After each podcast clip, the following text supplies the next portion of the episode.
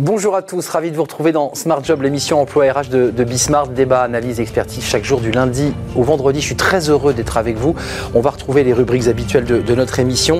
Euh, bien dans son job, quand euh, bien l'un des salariés d'une entreprise devient le patron filiale de cette même entreprise. Euh, on en parle, ça s'appelle l'entrepreneuriat. J'ai passé la nuit entière pour essayer de bien le prononcer. J'ai réussi. On en parle dans quelques instants. Working Progress avec les invités de Welcome to the Jungle. la mobilité des salariés, on en parle notamment à travers l'expérience de l'entreprise Noroto.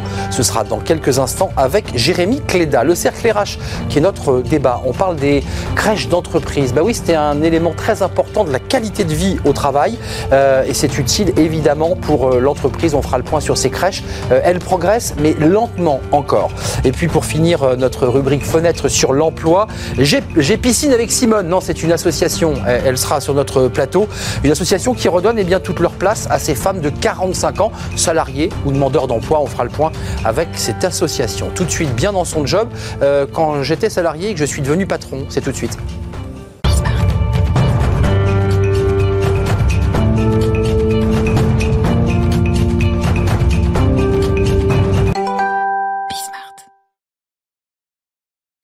Bien dans son job, euh, je vous le disais en introduction, c'est très intéressant, ça s'appelle l'entrepreneuriat. Ça fait donc deux fois que je le dis sans, bafouiller. Euh, c'est lorsqu'on est salarié et puis que l'on devient ensuite CEO, fondateur d'une entreprise. On va vous tous vous expliquer parce que on a euh, Clément David sur notre plateau. Bonjour, Clément, vous allez bien? Très bien. Alors vous étiez salarié il y a mhm. quelques années et aujourd'hui deux ans. Deux ans. Et aujourd'hui vous êtes CEO, fondateur de Paddock, qui est une filiale du, du groupe Théodo. Mhm. c'est très intéressant. D'abord pour nous raconter un petit peu le calendrier, l'organisation. Théodo, c'est une entreprise pour laquelle vous avez travaillé. vous me disiez, ben non, c'est plus compliqué parce que je travaillais pour l'entreprise d'avant Théodo, euh, qui s'appelait BAM. Juste après, pardon. Juste après. Je vais tout vous expliquer. Oui, allez-y, expliquez-nous, parce que vous avez été salarié et c'est un peu une histoire de, de, quoi Des poupées russes Poupées russes un petit peu. C'est ça. ça. Comment ça s'est passé? Euh, En fait, Théodo se lance en 2019 ils sont spécialisés sur le développement web. Ils font, ils utilisent des technos qui s'appellent Symfony à l'époque et qu'ils utilisent encore parmi d'autres. Et l'idée, c'est que euh, à partir de 2013-2014, ils ont des salariés. La boîte grossit, ils sont une quarantaine, ça se passe bien. Ça marche très bien. Ouais, ça marche bien. Et euh, c'est un domaine assez porteur. Ils ont des salariés qui commencent à leur dire bon ben, en fait, on a adoré bosser avec vous, c'est génial, ça fait 4 ans, c'est déjà long, même pour des développeurs, pour des biz, etc. aujourd'hui. Et euh, en fait, ce qui se passe, c'est qu'ils leur disent bah, il n'y a plus de possibilités. En fait, il y a déjà un directeur technique, il y a déjà un directeur commercial. Plafond de verre, on est arrivé au maximum. Exactement. Et en fait, en parallèle, il y a des clients qui commencent à dire Ok, c'est super, vous faites du développement web, on a besoin d'applications mobiles, vous savez pas le faire, on a besoin de data, vous savez pas le faire. Nous, on peut le faire Exactement. Enfin, on voit, en fait, au lieu de refiler tout le temps ce business-là à, d'autres en disant d'autres vont savoir faire, ils se sont dit ok on va faire matcher les deux besoins et en fait on va lancer avec des gens en interne une entreprise par an. Et la première qui se crée, c'est en 2015. C'est une entreprise qui s'appelle BAM. Et moi, je rentre en fait chez BAM quand je sors d'école de commerce euh, en 2015 directement comme euh, deuxième ou troisième employé de cette entreprise. On était cinq.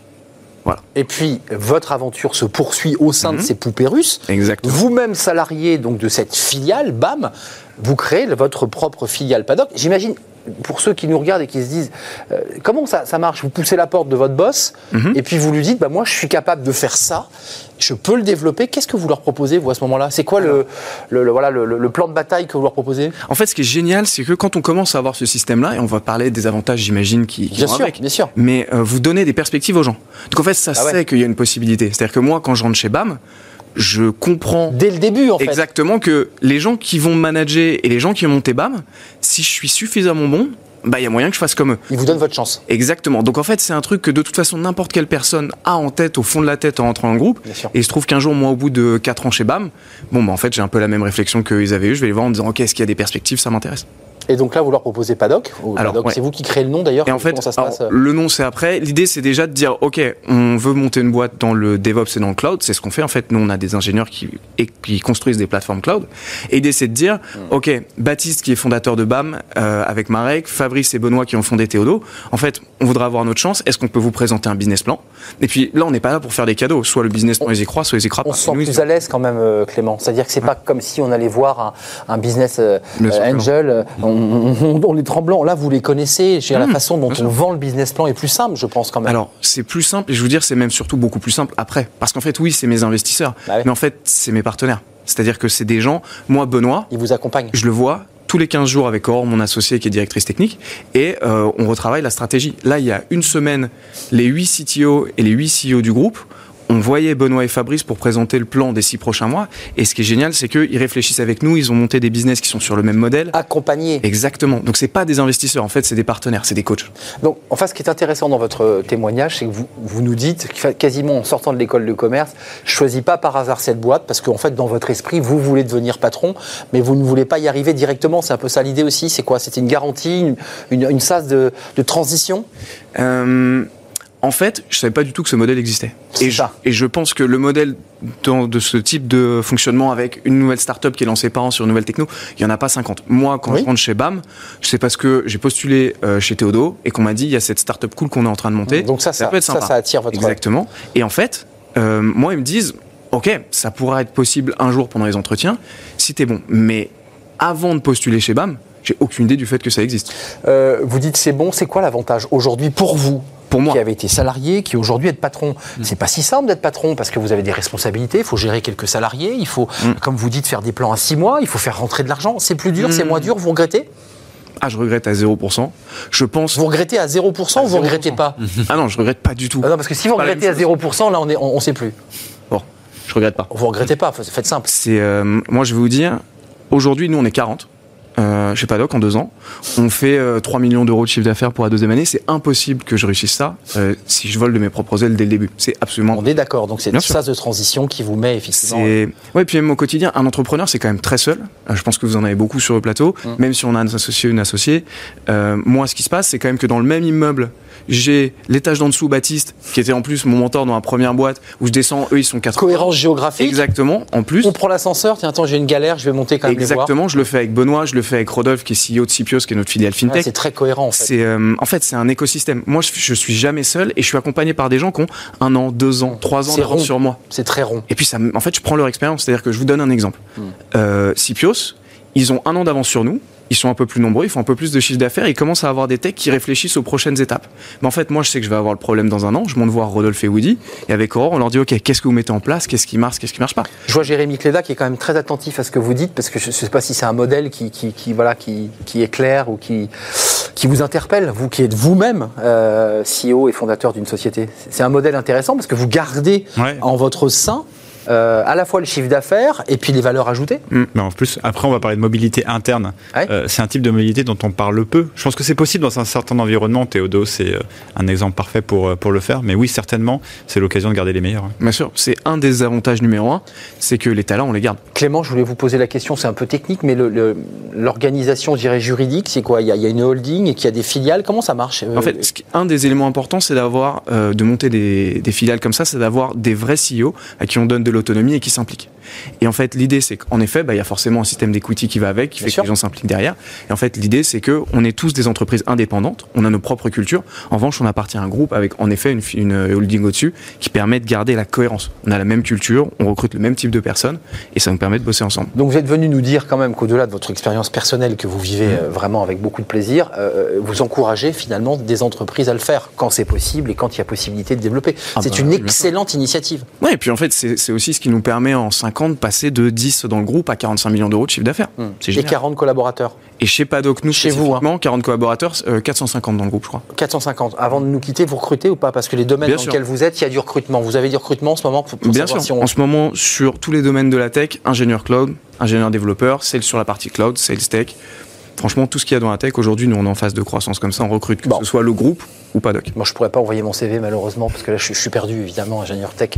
C'est un langage que je ne comprends pas. Merci Clément David, CEO, fondateur de Paddock. On a bien compris le, le, l'organisation, l'idée, l'esprit et puis le plaisir que vous preniez aussi à, bah, diriger votre entreprise, mais en fait accompagné euh, et soutenu, c'est très important. Merci Clément d'être venu sur le, plateau. Euh, la suite de nos programmes, c'est Working Progress. On va pas être dépaysé puisqu'on vient de l'entendre avec Jérémy. On parle de la mobilité et ce qu'on vient d'entendre finalement, c'est une forme de mobilité. On en parle tout de suite avec Jérémy Cléda. Retrouvez Work in Progress au cœur de Smart Job en partenariat avec Welcome to the Jungle.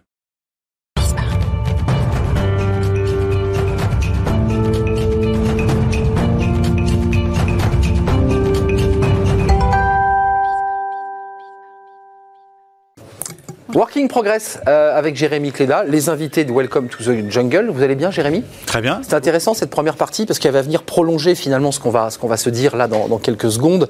Euh, on, parle de la mobilité interne euh, pour essayer de gagner en agilité à travers un exemple concret, une entreprise concrète que le grand public connaît bien. Oui, tout à fait. Euh, en tout cas, la mobilité interne, c'est un sujet clé, peut-être particulièrement cette année où parfois les entreprises ont des difficultés à recruter et, peuvent se, concentrer, en tout cas, sur leurs équipes actuelles. C'est un sujet énorme de satisfaction, de, fidélisation des équipes. Euh, beaucoup d'entreprises le font, parfois plus ou moins euh, compétentes là-dessus. on va en discuter avec Johanna Vigier. Bonjour. vous êtes la, la co-leader RH chez, chez Noroto France. vous êtes très en avance sur ce sujet. Hein. Je crois que vous avez même construit un programme qui s'appelle Zigzag. Est-ce que vous pouvez nous en dire plus et comment, euh, comment vous avez mis ça en place? Bonjour. Bonjour. Euh, effectivement, alors nous, Noroto, c'est 6500 euh, collaborateurs avec, sur, en France. on a aussi 7 pays, on est présent dans 7 pays. on a un siège historique qui est dans le nord et puis on est réparti sur le réseau français avec 407 centres qui ont deux parties, mmh. vous savez, dans nos centres. Très connu du grand public, c'est une marque vraiment visible. Tout à fait. Moi, j'y suis allé souvent. Hein, euh, Très bien. Voilà, je vous Continuez. vous êtes déjà un fan. J'ai un fan. Dans tous les confinements. Moi, j'irai, j'irai, mais j'y suis voilà. Euh, et c'est vrai qu'on est une entreprise, comme beaucoup dans la grande distribution, qui privilégie au préalable euh, la promotion interne. Dès qu'on va avoir un besoin sur un poste, on va d'abord regarder dans nos équipes qui pourrait postuler, qui pourrait convenir. Donc, on a cette culture-là. C'est une culture grande distribution qu'on retrouve aussi chez Decathlon, chez Laura Merlin. Voilà, on est, on est tous un peu dans cette culture-là. Euh, les directeurs généraux de ces entreprises ont eux-mêmes fait plusieurs métiers avant d'arriver à ce poste-là.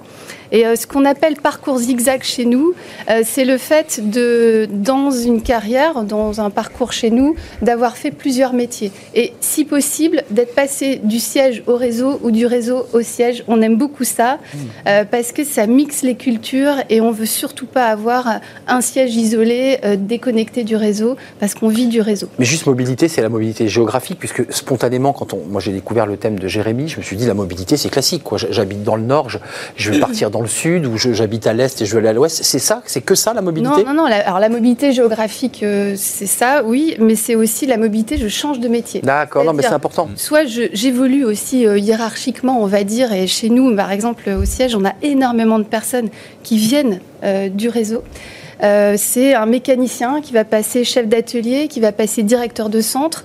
Euh, aujourd'hui, on a 90% de nos directeurs de centre ou de nos directeurs régionaux qui viennent d'un métier mmh. euh, de l'interne. C'est mmh. très important. Et qui connaissent toute la chaîne, en fait. Exactement. Et, cette culture, justement, qui favorise un peu les, gens qui viennent enfin, euh, de l'essence même du métier, ou citiez les entreprises de l'AFM, euh, cette culture-là, comment aussi on peut la faire vivre à des entreprises qui n'ont pas forcément ça en tête, qui ont, on, par exemple, avant on parlait d'entreprises de, conseil, comment vous les, leur direz, bah voilà, c'est aussi l'intérêt de, de le faire, c'est comme ça qu'on peut faire grandir les équipes?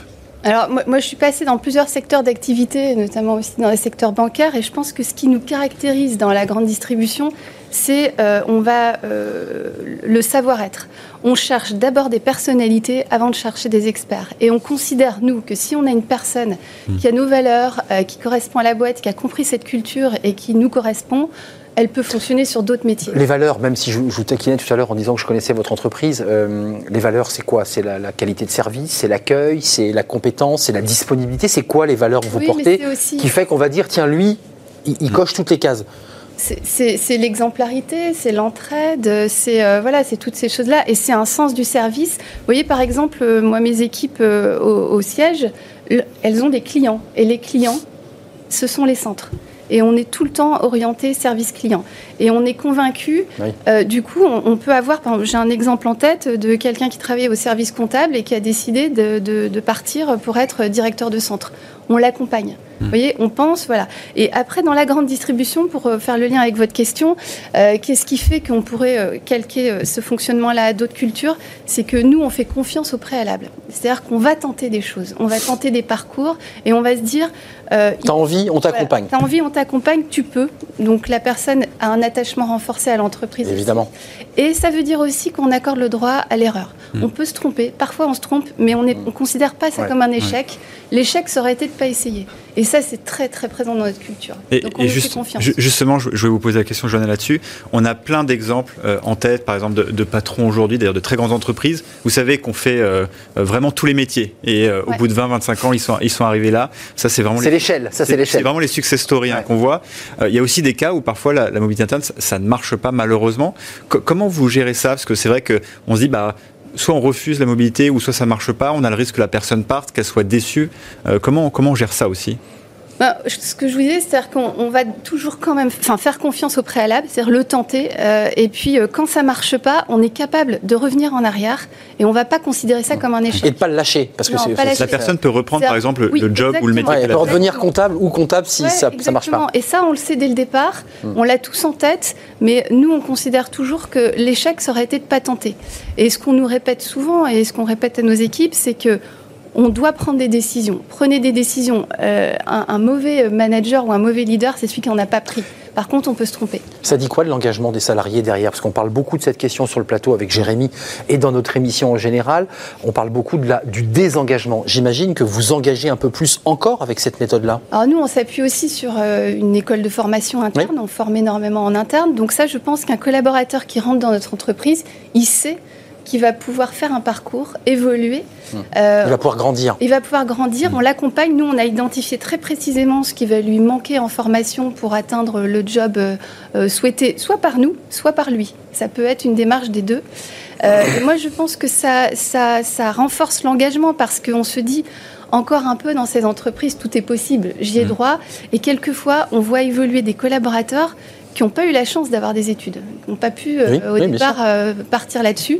Et vous voyez aussi sur la jeune génération, euh, envisager d'être enfermé dans un job toute une vie, c'est juste inenvisageable. Ouais, vous nous dites que vous donnez leur, leur chance à des, à des salariés qui viennent par- parfois dans les centres Noroto, qui ont peu de diplôme ou pas de diplôme, Ouais. et qui peuvent, en promotion interne, en mobilité interne, bah, espérer 20 ans plus tard être chef de centre et, et monter encore Oui, oui, C'est mais- ça que vous nous dites en fait. hein. Exactement, plutôt. et puis même Ouais. avoir des, plutôt j'espère, et puis euh, avoir des Oui, 20 ans, c'est long. ouais.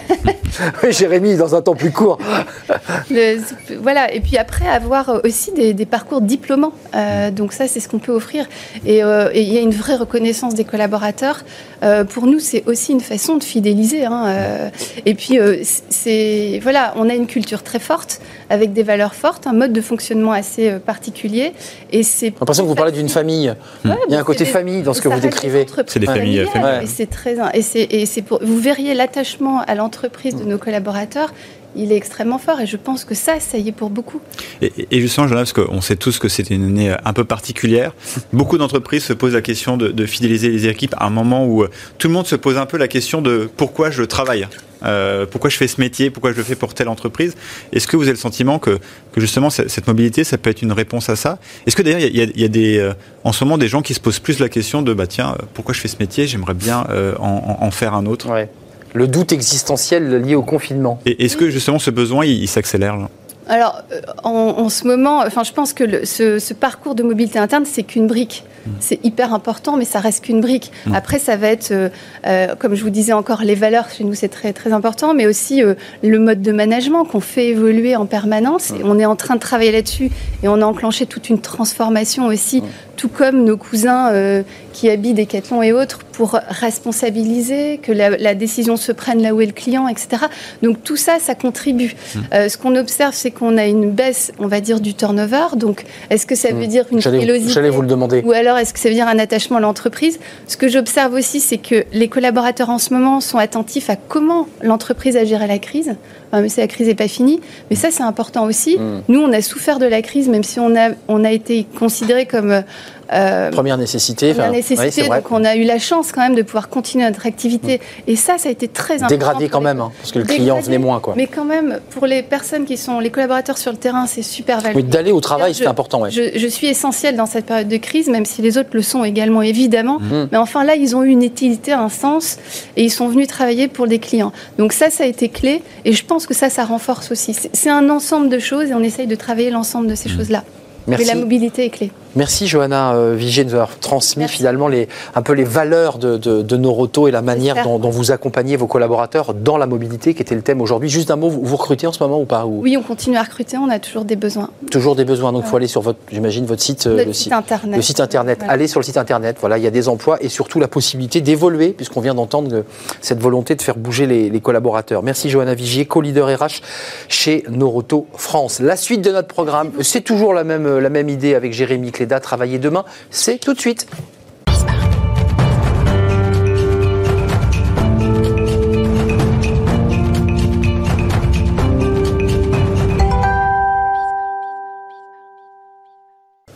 Travailler demain euh, avec Jérémy Cléna, bien sûr. Euh, on va parler là toujours pareil de l'orientation, de la manière dont on va orienter des collaborateurs, ou les aider à trouver la bonne route, parce que c'est souvent une question. On est, on est, face à plusieurs chemins et on ne sait pas vraiment où aller. Euh, et on en parle avec votre invité tout de suite dans Travailler demain. Bah oui, et d'ailleurs c'est marrant parce qu'on parle de mobilité interne depuis le début de l'émission. On avait par exemple une personne qui était salariée qui est devenue CEO et on parlait d'autres personnes qui, qui changeaient de métier. Mais parfois quand on en parle, ça implique que la personne c'est déjà En fait, ce qu'elle a envie de faire. Ce qui n'est pas forcément le cas. Ce qui n'est pas forcément le cas. En tout cas, moi, je me souviens quand j'ai commencé à travailler, euh, c'était euh, c'était un peu une boîte noire. Euh, et c'est un peu le sujet que vous avez, Nicolas Morel. vous êtes un des cofondateurs de, de Monkey Tie. Oui. et justement, là, le but, c'est d'aider les salariés un peu à réfléchir à leur trajectoire dans l'entreprise, se dire, bah voilà, moi, je, je fais ça aujourd'hui, mais c'est pas forcément, ça prédétermine pas ce que je serai demain. Comment justement vous les aidez à, faire ce, travail? Eh bien, je dirais notre marque de fabrique, c'est le matching affinitaire. Euh, c'est-à-dire qu'on part. Oui, c'est un terme hein, que vous avez euh, c'est, votre mot, ça. Ah, ça, c'est, le. Vous avez, le, vous avez, le, brevet là-dessus ou pas? Absolument. Ah, oui, vous avez raison. Oui, parce qu'en fait, j'en profite pour le dire d'ailleurs parce que euh, c'est un terme qui est maintenant utilisé, y compris par certains de nos concurrents on voit ça un peu comme l'hommage du vice à la vertu, euh, mais il faut toujours préférer l'original à la copie.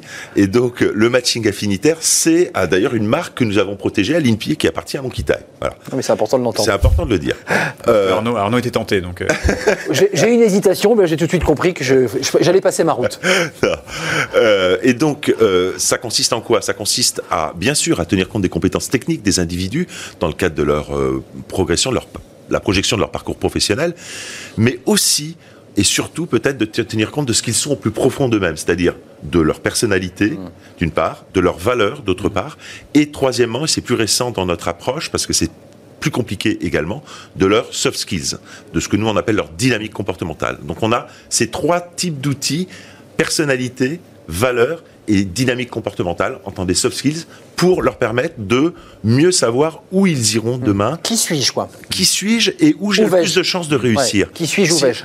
Contrairement à ce qu'on a appris à l'école, quand on est bon du coup droit et mauvais du revers, ben nous on dit il faut continuer à travailler le coup droit. Euh, il vaut mieux aller là où on est bon, parce que on va peut-être devenir très bon du coup droit et devenir euh, mauvais à moyen du revers, ça jamais. Euh, oui, être moyen sur les deux, ça fait pas gagner le match. Non. On est alors que quand vous devenez très très bon, eh ben vous pouvez parfois sortir de votre zone de confort et progresser et vous mettre en, situation de risque mm. et, changer. Voilà. Et, justement, Nicolas, que je parlais de ce sujet avec quelques dirigeants et quelques quelques DRH juste avant, et qui me disaient en, fait, cette tendance vraiment euh, focalisée sur l'utilisateur ou, euh, ou, le salarié, ça, a beaucoup d'avantages. Mais parfois, en fait, euh, on construit une promesse, mais l'entreprise en face, elle n'a pas forcément les besoins qui matchent, elle n'a pas forcément bah, le job à pourvoir. Comment on fait un moment pour réconcilier les deux et faire en sorte, bah oui, on a une opportunité commune? Alors, moi, je vois plutôt la situation inverse. C'est-à-dire, plus les entreprises sont grandes, plus paradoxalement, elles sont en situation de proposer des, jobs très variés à leurs salariés. par exemple, pour les entreprises vous voyez, de 40, 50, 100 personnes. Ah, c'est vrai que c'est plus compliqué. Comment on peut gérer cette envie euh, On l'a vu avec un invité, il avait une très forte envie d'entreprendre, il, a pu, il a pu le faire dans un contexte assez. C'est pas le cas pour tout le monde. Comment aussi on peut répondre à ça? Eh bien, dans, notre plateforme, en fait, notre plateforme, elle sert à trois choses. Un, au recrutement externe, sur, voilà. Deux, à la mobilité interne. Et trois, également, à des missions qui ont explosé, là, avec la crise du Covid, euh, qui relèvent de tout ce qui est repositionnement professionnel. D'accord. Donc, ça peut aussi, ça peut, aussi servir à ça, tout à fait.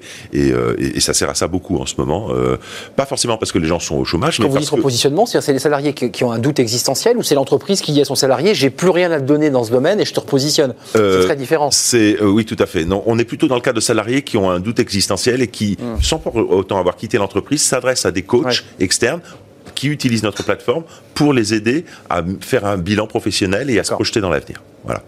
Donc c'est vrai que quand on est dans des petites structures, 40, 50 personnes, euh, bah, les, les jobs, on, on les connaît, c'est moins évident. De, de- bon, mais dans des grandes organisations où paradoxalement il y a plus de possibilités de, de, de- de métiers possibles, eh bien euh, les freins à la mobilité interne sont très nombreux en fait. hein. Il y a des, il y a des, des freins culturels de toute nature et, euh, et donc permettre aux, aux collaborateurs de faire un point et technique et affinitaire et de lui présenter les métiers qui pourraient lui, lui correspondre, c'est euh, le fidéliser, c'est euh, améliorer sa marque employeur également, c'est lui permettre de lui montrer qu'on tient à lui, qu'on veut se projeter avec lui dans l'avenir. Ce qu'on évoquait tout à l'heure, d'ailleurs, avec l'exemple Noroto, c'est-à-dire donner de l'importance au collaborateur et le faire grandir en fonction de ses compétences, parce que c'est aussi ça le- le- la mission. Absolument, et à nouveau de le, de le faire grandir et de l'amener là où il va réussir. Redonnez-nous la, la marque brevetée, comme ça on l'aura bien en tête. Matching affinitaire. Ma- et voilà. Notre société, c'est Monkey Tie. Pas touche, hein, matching affinitaire, c'est breveté, c'est l'INPI. Non, mais on nous l'a dit dès le début. Absolument. On n'y reviendra pas. Nicolas Morel, merci, cofondateur de SEO de Monkey Tie.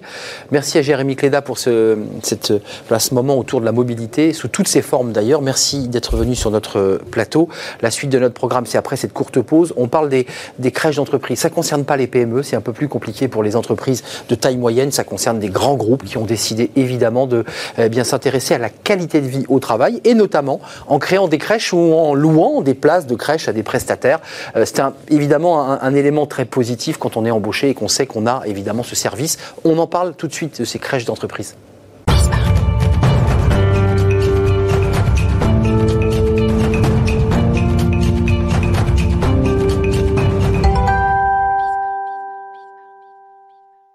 Le cercle RH, notre débat quotidien, on s'intéresse aux crèches d'entreprise, euh, entreprises et les crèches. C'est un sujet intéressant, c'est la qualité de vie au travail. Ça se développe de plus en plus. Euh, on reviendra évidemment sur cette notion. Est-ce que c'est les grands groupes qui bénéficient de, cet euh, avantage ou est-ce que les PME y ont accès? Euh, bah, C'est pas si simple. On va faire le point avec mes, mes invités. En tout cas, il manque 800 000 places de crèches dans les grandes villes parce que quand on est en province, ce ne sont pas les mêmes problématiques. On va chez des assistantes maternelles à Paris, à Lyon, à Marseille, dans les villes grandes, dans les métropoles, bah, c'est les crèches. Et c'est vrai que ben, c'est un peu la, la- la bagarre. Et quand on va dans une entreprise qui vous dit bah, on a des places de crèche, bah, c'est vrai que ça donne peut-être envie aux collaborateurs de, de rentrer dans l'entreprise. Euh, Voilà, c'est peut-être une manière de recruter des, des talents. On en parle avec mes, mes invités euh, présentiels et en visio, voilà, pour les raisons liées évidemment, vous l'imaginez, au, au- au Covid. Jean-Emmanuel euh, euh, Rodanaki, Rodo Kanaki. Rodo Kanaki, ben voilà, on va, on va y arriver. Rodo Kanaki, vous êtes le président du groupe Les Petits Chaperons Rouges, 465 collaborateurs que vous recherchez actuellement. On le dira tout au long de l'émission. Vous cherchez des salariés aujourd'hui. C'est une belle entreprise qui a été créée en, en 2000. Euh, 5000 collaborateurs là en ce moment. 5000 en France 5000 et en 5000 France. à l'international. 5000 à l'international, donc c'est une très grosse entreprise, 218 millions euh, de chiffre d'affaires en 2019. Euh, merci en tout cas d'être avec nous parce que vous êtes en première ligne sur cette question et vous me repreniez, on va le dire, voilà, sur la pause, vous m'avez dit, attendez, il n'y a pas que les grands groupes, les PME sont très impliqués sur cette question et vous sûr. allez nous l'expliquer dans quelques instants. Euh, avec nous, nous sommes en, en- en visio euh, avec euh, deux, deux acteurs aussi bah, qui sont importants euh, concernés. Euh, nous sommes avec eh bien l'entreprise Schneider, voilà Sch- Schneider France qui est, qui est avec nous. Corinne Derboeuf, merci d'être là, d'être en visio. Directrice diversité, inclusion, qualité de vie au travail chez Schneider Electric France. Et vous aviez d'ailleurs mené des projets pilotes, je crois, en 2013, si j'ai bien lu, sur cette question des, crèches. Ça a démarré dans le sud, puis c'est remonté à Paris. On fera le point avec vous. En quoi c'est utile pour les collaborateurs? Eh bien, quand vous leur dites que vous mettez à leur disposition des, crèches, et en quoi c'est utile pour l'entreprise. Euh, voilà. Euh, merci d'être avec nous. Et puis Jérôme Ballarin euh, sera avec nous dans quelques instants. Alors, c'est un- une personnalité importante de cette question de la qualité de vie au travail, puisqu'il est à la tête de l'Observatoire de l'équilibre des temps et de la parentalité en entreprise. Il écrit beaucoup. Il a eu un long parcours dans l'entreprise privée, puis aujourd'hui, il s'intéresse à ces euh, questions. Euh, juste d'un mot, Corinne Derboeuf, parce qu'on va commencer par le cas pratique, puis on donnera la parole au, au petit chaperon rouge. Mais euh, Ju- Juste une question naïve. Pourquoi vous avez décidé Schneider? Parce que vous êtes une entreprise pilote en France sur ces questions. Il y en a eu d'autres. Il y a eu L'Oréal et des groupes de cosmétiques qui ont leur crèche. Pourquoi c'est pourquoi c'est important pour vous d'avoir dans votre offre qualité de vie au travail ces offres de, de places en crèche? Racontez-nous. Alors, bonjour à tous euh, déjà. Alors, je pense qu'au-delà de la qualité de vie, les, places en crèche ont vraiment été euh, aux prémices d'une démarche d'inclusion, et notamment d'inclusion des femmes euh, dans la vie professionnelle. Et c'est un dispositif, en tout cas, qu'on a introduit chez Schneider Electric dans le cadre d'un accord d'égalité professionnelle femmes-hommes. Donc ça, ça a vraiment été l'élément précurseur et qui s'est développé, on va dire, ces dernières années beaucoup plus largement pour embarquer effectivement cette dimension de qualité de vie au travail et notamment cet enjeu de concilier vie professionnelle et vie privée. Donc en fait, le premier accompagnement qu'on a eu euh, sur cette sur ce sujet des places en crèche, en fait, date de 2005. Donc, euh, c'est pour ça que je parle des prémices de la qualité de vie au travail, parce que ça fait donc 15 ans qu'on propose ce type de places en crèche. Et pour nous, c'est euh, un élément prépondérant pour accompagner, euh, je dirais en tout cas à ce moment-là, euh, les femmes dans la vie professionnelle et leur permettre d'avoir services facilités par l'entreprise et bien sûr aujourd'hui bien plus largement pour l'ensemble des parents. Corinne, euh, juste et contribuer à prendre en jeu cet équilibre de vie privée, vie professionnelle. Pour être concret, euh, ça marche comment? Vous avez combien chez Schneider euh, Electric France de places Moi, je pousse la porte de votre bureau, je lui dis je vais avoir un enfant, je suis une femme ou même un, papa d'ailleurs. Je vais, ma femme attend un enfant. Euh, vous, faites une pré-réservation, vous regardez près de chez moi, ça se passe près de l'entreprise, je le dépose avant d'aller travailler. Comment ça marche très concrètement? Alors, très concrètement, en 2005, 60 places en crèche. Aujourd'hui, en 2020, 160 places en crèche. Donc, il n'y a pas de critères. Les places en crèche sont accessibles à tout salarié, qu'il soit effectivement, euh, euh, que ce soit le papa ou la maman. Et en fait, on va simplement, en fonction d'un petit questionnaire, privilégier certains critères. Effectivement, s'il y a euh, notamment une question de handicap, s'il s'agit de naissance gémellaire, si, en fonction du nombre d'enfants, et ça va permettre de générer un ordre de priorité mais aujourd'hui, on répond aux demandes de l'ensemble euh, de nos salariés. Euh, juste avant de nous quitter, enfin, on ne va pas se quitter, hein, vous restez avec nous, vous êtes évidemment euh, voilà, de plein pied avec nous dans ce débat. Vous avez choisi un prestataire. Bien, si j'ai bien compris le modèle économique, vous n'avez pas de crèche en propre. C'est pas vous qui recrutez vos assistantes maternelles ou assistantes de vie, mais ce sont des sociétés privées qui gèrent pour vous. On est bien d'accord Totalement. Donc on a une collaboration avec euh, les petits chaperons rouges. Ah, bah et notre enjeu aujourd'hui, euh, même si on a euh, démarré, vous le disiez tout à l'heure, sur des gros bassins d'emploi comme Grenoble et Paris, aujourd'hui notre besoin il est sur l'ensemble du territoire et ce type de dispositif nous permet de proposer des crèches au plus près mmh. du domicile ou du site de, travail des, salariés. Jean-Emmanuel Rodo-Kanaki, ça y est, j'ai bien prononcé votre, votre nom, président du groupe Les Chaperons Rouges. C'est un de vos clients. Euh, donc c'est, on a bien compris qu'il y avait des, crèches au départ publiques, ça c'est l'histoire des crèches, c'est public, sur les, les, collectivités, puis ensuite il y a des sociétés privées, la vôtre, il y en a d'autres, je pense à Babylou évidemment, qui est un, j'imagine un de vos concurrents. Euh, comment ça se passe? Vous allez démarcher l'entreprise ou l'entreprise vient à vous? Comment ça se passe en ce moment, cette, cette relation entre le, votre structure et les entreprises? Prenons l'exemple de Schneider, parce que c'est, un cas vraiment emblématique. Euh, lorsque le marché des crèches d'entreprise, pionnier exactement, lorsque le marché des crèches d'entreprise donc c'est lancé, c'est ouvert à l'initiative des petits chaperons rouges euh, en 2000, eh bien on a eu des contacts avec les équipes de Schneider, euh, à la fois au siège à Rueil-Malmaison et à Grenoble. Euh, Schneider est quand même le premier employeur sur le bassin mmh. d'emploi grenoblois. Et, et, tout ça euh, impulsé par le président de l'époque, hein, Henri Lachman, qui avait cette vision d'apporter cet équilibre de vie, work-life balance à l'anglo-saxonne, à ses salariés. et donc on s'est attelé à la tâche. On a ouvert une crèche euh, dédiée à Grenoble en face du Technopole, à Ebens. On a ouvert euh, une crèche dédiée à Rueil. Vous la construisez On la construit. vous vous adaptez au plus près de l'endroit où travaillent les salariés. Ça, c'était en 2005. Donc, il y a eu ce côté pionnier. Comme euh, effectivement, vous venez de l'entendre, on a commencé avec une cinquantaine de berceaux, on en a à peu près 150 aujourd'hui. Ce qui veut dire que depuis une quinzaine d'années, c'est 1500 à 2000 familles de Schneider qui ont bénéficié d'une place en crèche chez les petits chaperons rouges. Et donc, qui, ont, qui ont pu. Et qui n'ont pas galéré, il faut le dire assez simplement, qui n'ont pas galéré pendant et des qui semaines, pas galéré pour savoir où est-ce qu'elles vont. Et ça fait partie d'une, euh, finalement, d'une action, d'un effort RH de, de, qualité de vie au travail exemplaire de la part de Schneider pour accompagner ses salariés. ça, c'est l'histoire. Ça coûte combien juste parce que là, il y a un rapport. On sait que c'est 15 000 euros hein, un enfant en crèche. Hein, ça coûte. Ça, c'est le prix global. Il y a des déductions d'impôts, il y a les aides de l'État, et puis il y a l'entreprise.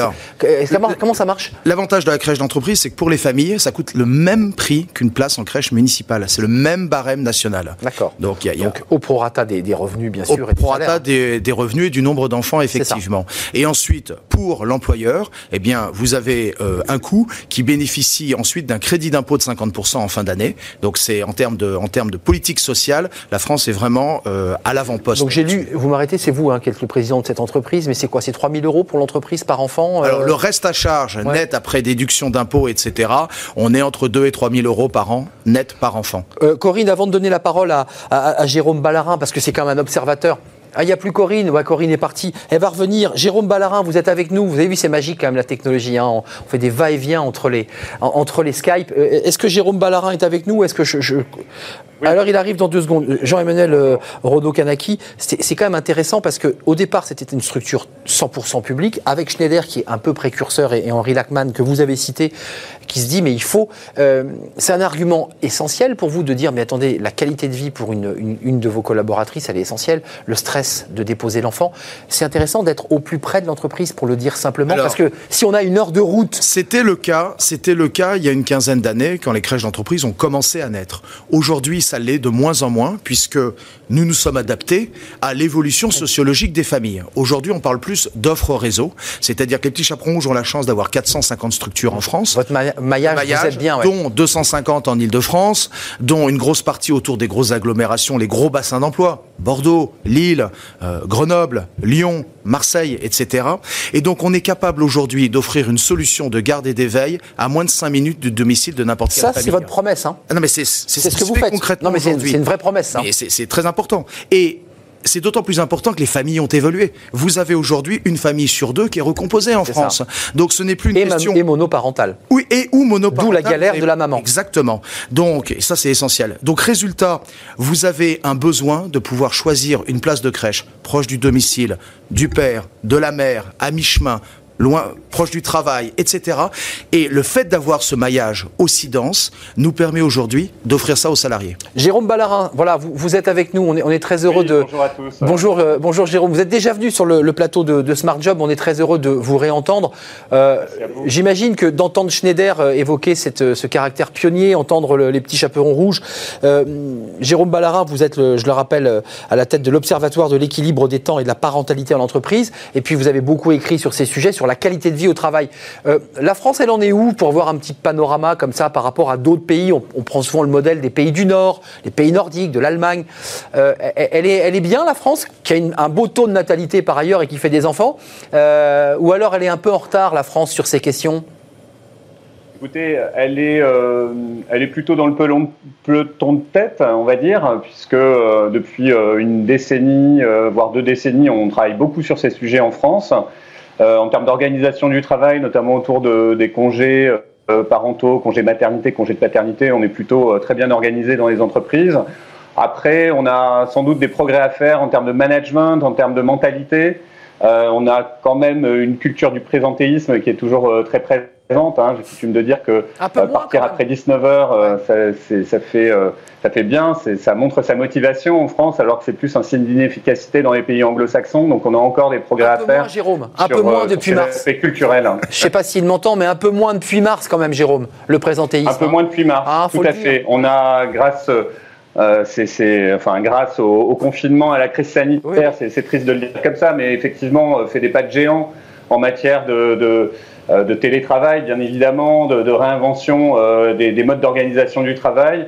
Euh, bon, tout n'est pas rose hein, sur ce plan-là, puisque c'est vrai qu'on a gagné du temps dans les temps de transport, par exemple, domicile-travail, ou, une parole s'est sans doute libérée aussi avec les managers, mais en même temps, il faut réinventer des rites, des rituels, et réapprendre à concilier vie professionnelle et vie personnelle en, situation de télétravail, et puis avoir de la vigilance par rapport à la déconnexion.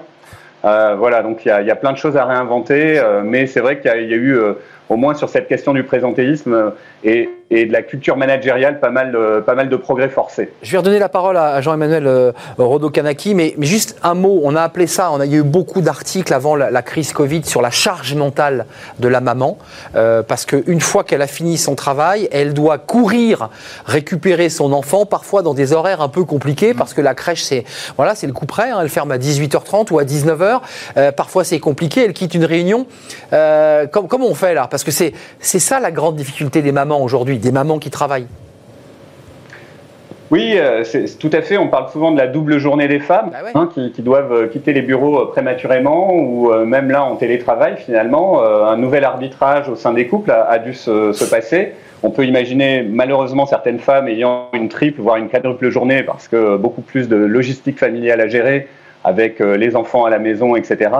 Donc euh, oui, c'est une grande difficulté et c'est vrai que déjà pouvoir euh, aider toutes ces femmes avec des, des, de, des modes d'accueil et notamment euh, ouais. des places en crèche, hein, puisque c'est aussi votre sujet ce matin, euh, c'est une, une, grande aide pour, pour, toutes ces femmes, en effet. Jean-Emmanuel euh, Rodokanaki, euh, la répartition par rapport, on a vu un chiffre d'affaires brut, donc ce qui ne veut pas dire grand-chose, mais le nombre de places euh, destinées aux entreprises pour vous, là, dans votre volume global, c'est quoi? Ah bah, les, les, petits chaperons aujourd'hui, c'est en, globalement, sur les cinq pays où nous sommes présents, France, Allemagne, Angleterre, États-Unis. Donc vous avez une vision aussi transversale. C'est 32 000 places.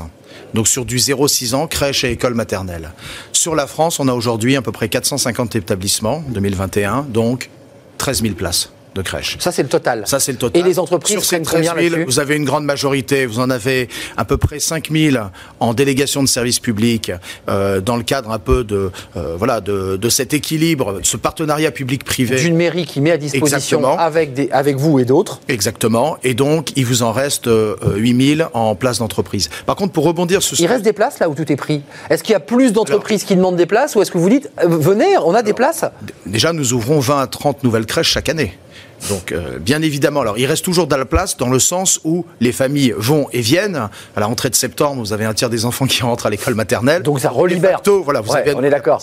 Pour, pour euh, rebondir sur ce que Jérôme Ballarin disait à l'instant, euh, ce, ces deux journées de la jeune maman, bah, c'est vrai, hein. voilà, qui est amenée à évoluer au 21e siècle, etc. Je, je vous renvoie quand même au, à l'excellent guide de la parentalité en entreprise que nous avons que écrit avec l'Observatoire. Bah, Montrez-les-moi. Il y a, il y a deux volumes sur les parents et les familles, et là, ça fourmille de recettes de best practice qu'un certain nombre d'employeurs français ont mis en place pour soutenir leurs salariés. Voilà. Et plus d'une cinquantaine d'initiatives hein, qui ont été benchmarkées, etc. Et ça, c'est un vrai plus que le modèle social français propose aujourd'hui. Euh, mettons les pieds dans le plat. Euh, vous êtes dans le recrutement, vous cherchez des collaboratrices qui sont la plupart des femmes oui. euh, dans les crèches. Il suffit d'y être allé pour s'en rendre compte les salaires sont bas. Comment on fait pour améliorer leur, leur niveau de vie? Ce sont des emplois qu'on recherche.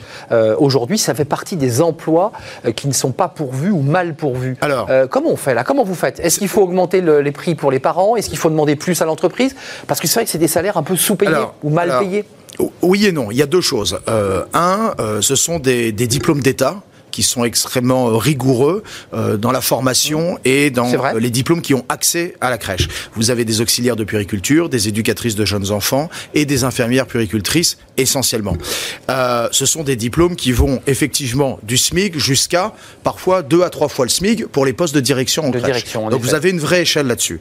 Par contre, bien évidemment, il y a deux choses sur lesquelles il faut qu'on travaille euh, dans les années qui viennent. C'est un, il faut qu'il y ait plus d'écoles de puricultrices euh, en France. On en manque. On manque d'écoles. Ouais, et donc, il y a un goulot d'étranglement à l'embauche. Mmh, alors qu'il y a un potentiel de créer, ne serait-ce qu'en Ile-de-France, 10 000 emplois dans les métiers de la crèche, mmh. là, dans les années qui viennent. Mais c'est un très beau métier, parce que beaucoup de jeunes filles veulent, on, dès l'enfance, hein, elles veulent devenir, euh, elles veulent travailler en crèche. C'est comme des garçons qui veulent devenir pompiers ou réciproquement. Mais néanmoins, le salaire, ne les, bah, ils se disent, euh, oui, bah là. C'est un très beau métier qui a du sens, qui est important pour la génération Y et Z.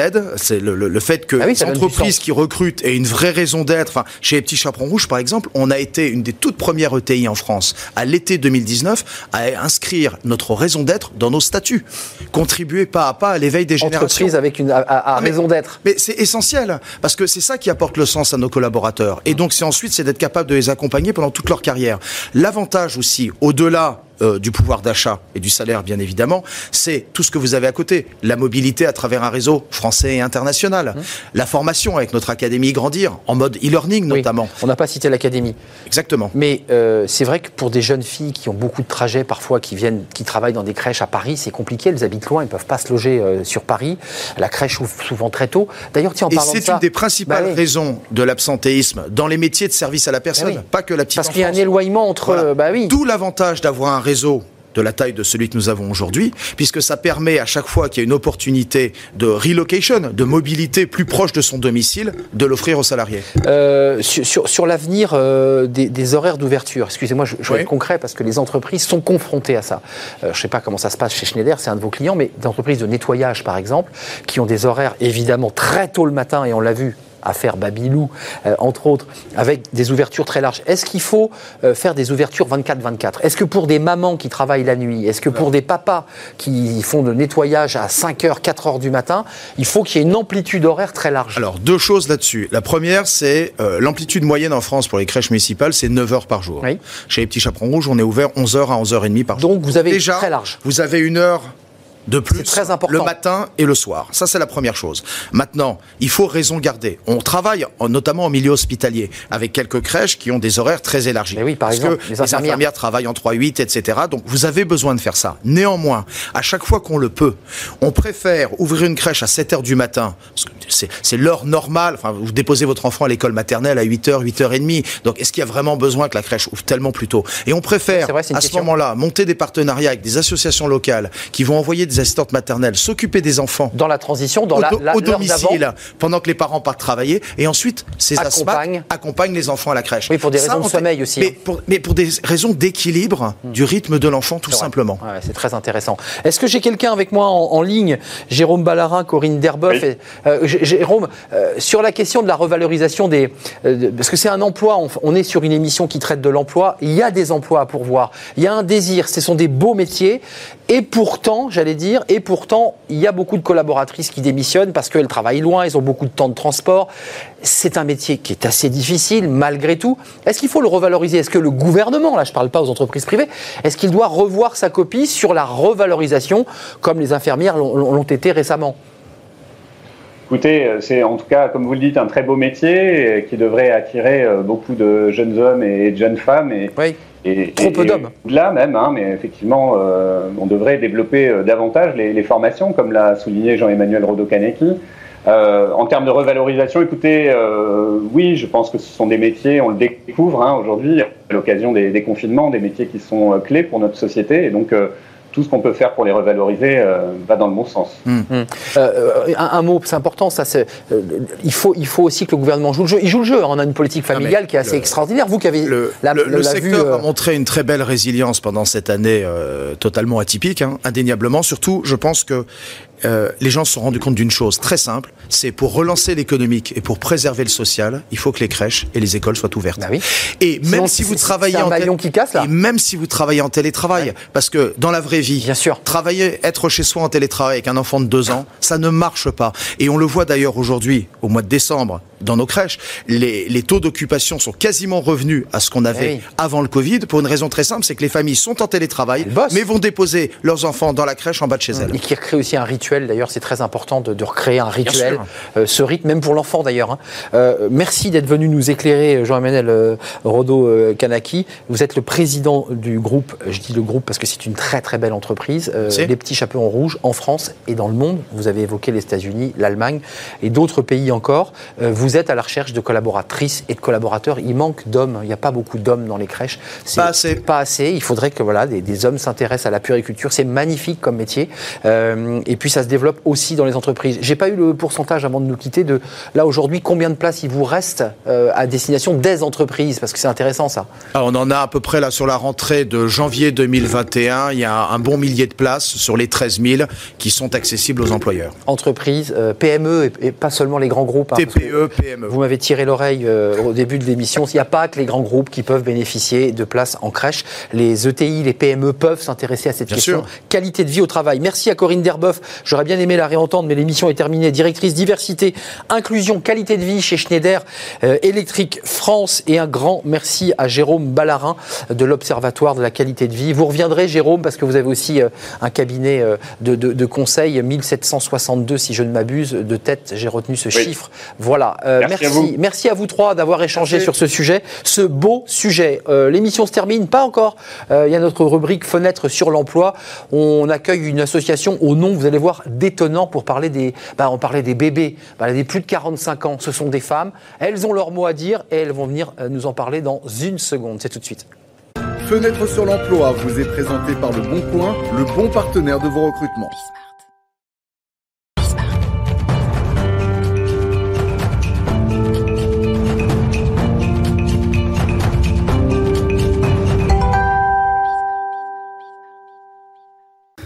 Fenêtre sur l'emploi. Euh, alors c'est une association. Quand, quand j'ai lancé le, le, le, le nom, j'ai piscine avec Simone. Ouais, alors on n'est pas une asso. Hein. Ah bah alors déjà ça commence voilà, très mal. Alors je, je, refais un petit. Vous, vous le refaites? Vous le refait, on mais, le refait. mais par contre moi j'ai pas piscine avec Simone. C'est pas moi qui ai piscine, c'est le nom de votre mouvement. Oui, non, alors c'est un média.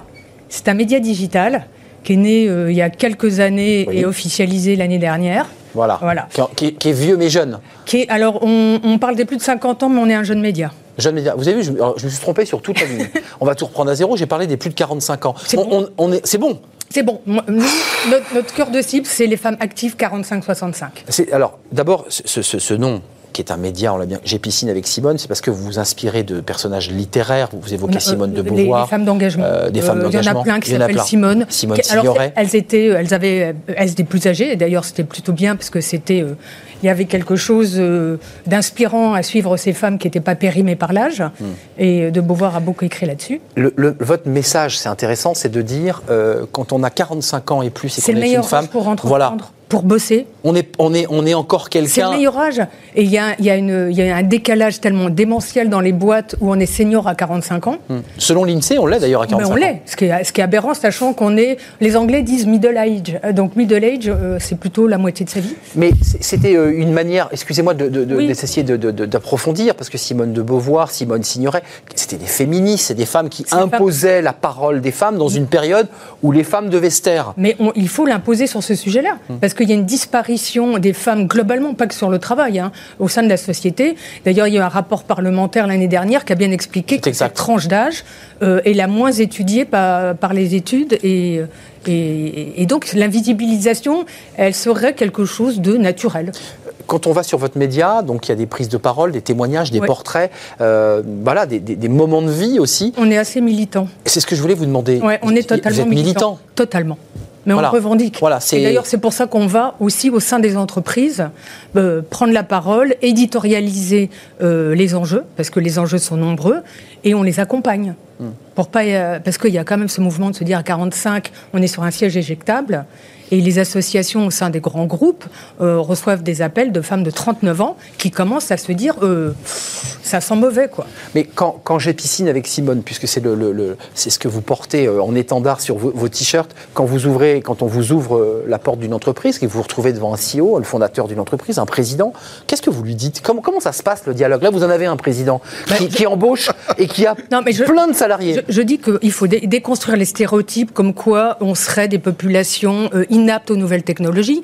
En fait, on- euh, nous, on a connu le Minitel, on a connu le Bebop à Paris, on a connu des trucs. Le fameux Le bebop, fameux Bebop. avec les bornes, on se met en Avec les dessous. bornes, on se ça en dessous. Donc, en fait, on a une capacité d'adaptation extraordinaire. Mais vous vous sentez relégué parce que l'idée que vous militiez, c'est qu'il y a le sentiment de relégation. Un, un sentiment d'invisibilisation. Hmm. C'est-à-dire que euh, l'âge serait euh, une barrière définitive euh, pour tout pour la place dans la société. En revanche, on aurait le soin du care. Alors ça, il nous est dévolu, euh, euh, je dirais, euh, presque Hmm. par nature. Parce que c'est pas c'est pas c'est pas euh, innocent parce que la, la majorité des femmes qui deviennent aidantes euh, ont 52 ans. C'est-à-dire qu'à l'âge où elles pourraient reprendre une totale euh, liberté et, et professionnelle, c'est le moment où le couvercle se remet sur elles Hmm. et elles deviennent. bah, c'est quasiment. je crois qu'AXA avait sorti des chiffres. 75% des aidants sont des femmes. C'est vrai. Et euh, elles prennent en charge, alors non seulement les enfants, le- leurs propres parents, mais les beaux-parents.